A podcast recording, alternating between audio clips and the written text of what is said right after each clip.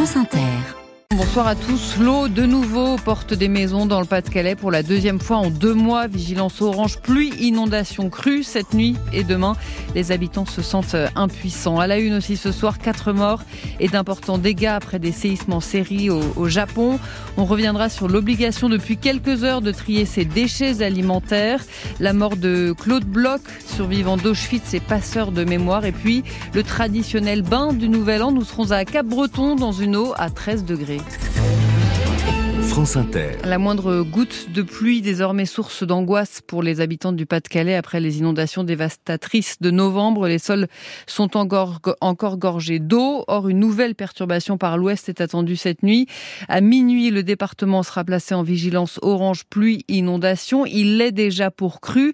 Ce sera donc une nouvelle nuit blanche pour Christophe, un habitant de Blandec dans l'agglomération de Saint-Omer. Le fleuve Laa traverse la commune. On a un bac de rétention qui est quasi plein là. La rivière forcément elle est bien sortie de son lit. Ça va pas tarder à déborder. Normalement c'est prévu euh, cette nuit le pic là, donc euh, vers euh, une heure du matin. Il y a ce qui arrivera. Hein. Maintenant voilà quoi. On a sauvé ce qu'on a pu. Au mois de novembre, on a eu 65 cm d'eau dans la maison. Tout le placo, forcément, il a changé. Le carrelage, il s'est fissuré. La maison, par elle-même, à l'intérieur, c'est à refaire. Hein. Et là, on est tous dehors en train de surveiller. Mais bon, on est impuissant devant ce phénomène. À part surveiller, on peut rien faire d'autre. Hein. Un habitant de Blandec dans le Pas-de-Calais, joint par Faustine Calmel. Vigilance orange au cru aussi pour le département voisin du Nord. Et orange pluie inondation pour huit départements du Nord-Ouest. L'année 2024 a commencé par une série de séismes au Japon. 50 secousses de magnitude égale ou supérieure à 3,2 en moins de 4 heures dans la péninsule de Noto, 300 km à l'ouest de Tokyo, dans le centre du pays. Le, puits, le plus puissant était de magnitude 7,5. Les autorités confirment ce soir la mort de quatre personnes et il y a d'importants dégâts, Bertrand Galichet. Des maisons en bois ou ne disposant pas des nouvelles normes sismiques se sont effondrées, d'autres bâtiments ont pris feu, près de 35 000 logements sont privés d'électricité dans cette zone proche de la mer du Japon.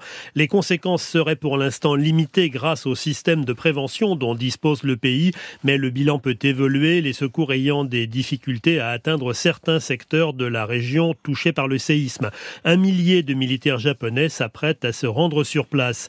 Après les premières vagues de plus d'un de haut qui ont touché ce matin le port de Wajima, le centre américain d'alerte au tsunami dans le Pacifique, basé lui à Hawaï, contredit les prévisions alarmantes annoncées d'abord par Tokyo. L'agence météorologique japonaise parlait d'un risque de voir déferler des vagues atteignant 5 mètres de hauteur. En revanche, il ne faut pas écarter les menaces de réplique des tremblements de terre dans les prochaines heures ou les prochains jours. Le premier ministre japonais Fumio Kishida demande à la population de rester en alerte. Le gouvernement japonais assure qu'aucune anomalie n'est signalée pour l'instant dans les centrales nucléaires du Japon. Ce soir, le président américain se dit prêt à fournir toute aide nécessaire au Japon, proche allié des États-Unis, rappelle Joe Biden. En Allemagne, garde à vue prolongée pour deux islamistes présumés arrêtés ces derniers jours, un Tadjik de 25 ans et un complice soupçonné d'avoir projeté un attentat à la voiture le soir du Nouvel An contre la cathédrale de Cologne. Trois personnes ont été relâchées. C'est l'une des nouveautés de cette année 2024 en France. À partir d'aujourd'hui, les collectivités territoriales doivent théoriquement mettre à la disposition de leurs administrés une solution de tri des déchets organiques, les déchets alimentaires et déchets verts. Mais Célia Quiret, certaines communes avaient euh, déjà devancé l'obligation. À Lyon ou Besançon, par exemple, certaines communes plus petites voient les avantages du ramassage du compost depuis longtemps, soit en porte-à-porte, soit en mettant des poubelles de biodéchets dans les rues. En Meurthe-et-Moselle, Odile Bégormer, élue d'une commune du bassin de Pompée, a mis en place le tri des biodéchets depuis 1999 pour 40 000 habitants. Elle le conseille sans hésiter une seule seconde. Enlever en fait du biodéchet de sa poubelle résiduelle, vient en fait nous aider euh, tous euh, à payer moins cher euh, le coût des déchets. L'avantage derrière, c'est que quand vous commencez à trier vos biodéchets, vous triez mieux en fait tout ce qui est recyclable également et donc euh, derrière, l'ordure ménagère résiduelle euh, devient l'exception. Et donc, au lieu d'avoir à gérer 220 kilos par an et par habitant de déchets résiduels, la poubelle noire, ici c'est quasiment deux fois moins. Ce sont des frais d'incinération bien moins lourds. Et dans cette ville, euh, les éboueurs ne passent plus qu'une fois tous les 15 jours pour les ordures résiduelles. Alors cette obligation européenne date de 2015. Aujourd'hui, seuls 3 Français sur 10 ont accès à une solution de tri des, des biodéchets. Pourquoi ce retard? Parce qu'il y a des freins et le gouvernement n'a pas voulu forcer les communes. Il faut mettre des bornes de biodéchets presque partout dans les villes, comme les poubelles à verre. C'est un surcoût de 7 à 22 euros par an et par habitant, euh, selon l'Association des intercommunalités de France. L'association d'élus Amorce estime de son côté le coût global à 700 millions d'euros et elle demande davantage de soutien financier à l'État. Le gouvernement espère couvrir 40% de la population d'ici un an. On est loin de l'objectif initial. Ah, Célia qui spécialiste environnement de France Inter. Après Pierre Richard, Carole Bouquet, Nadine Trintignant, c'est au tour de Jacques Weber de rétro-pédaler sur la tribune de soutien à Gérard Depardieu qu'il avait signé il y a une semaine.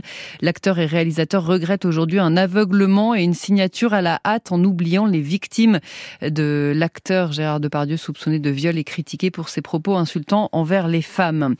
Il portait en lui la déchirure de l'histoire. Les mots d'Emmanuel Macron aujourd'hui sur le réseau social X pour saluer la mémoire de Claude Bloch, dont on a appris le décès la nuit dernière à 95 ans. Dernier survivant lyonnais du camp d'Auschwitz, William Delesseux, Claude Bloch avait fait de sa vie un devoir de mémoire. Claude Bloch avait cette conviction en lui, il faut raconter la déportation, seul moyen de ne jamais oublier les camps de la mort. Alors adolescent avec sa mère, il fut d'abord emprisonné par la Gestapo dans la prison lyonnaise Montluc. Le survivant le raconte au micro de France 3 en 2010. Je me souviens, il y a eu des appels de noms par l'alphabétique de gens qui étaient à cette baraque.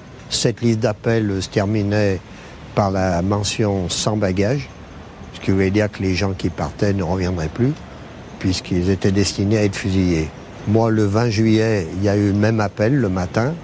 J'ai donc été appelé dans les premiers, puisque mon nom commence par un B. Et j'ai dû attendre la fin de, de cette liste pour que ça se termine avec bagage ce qui voulait dire un transfert ailleurs. Le jeune homme est emmené au camp de Drancy et dans les trains vers Auschwitz. L'homme se rendait ces dernières années dans les écoles de Lyon, mais aussi en Suisse pour rappeler ce qu'il a vécu, presque surpris par l'intérêt des plus jeunes face à son récit. J'ai l'impression qu'ils sont toujours aussi intéressés et sûrement plus que certains adultes beaucoup plus âgés. Je pense au contraire que ceux qui ont vécu cette période mais qui n'ont pas été inquiétés, particulièrement euh, s'intéressent moins que les jeunes d'aujourd'hui. Le passeur Claude Bloch, une vie de transmission, il disparaît aujourd'hui à l'âge de 95 ans. Claude Bloch qui en mai dernier était aux côtés d'Emmanuel Macron pour l'hommage à Jean Moulin à la prison de Montluc.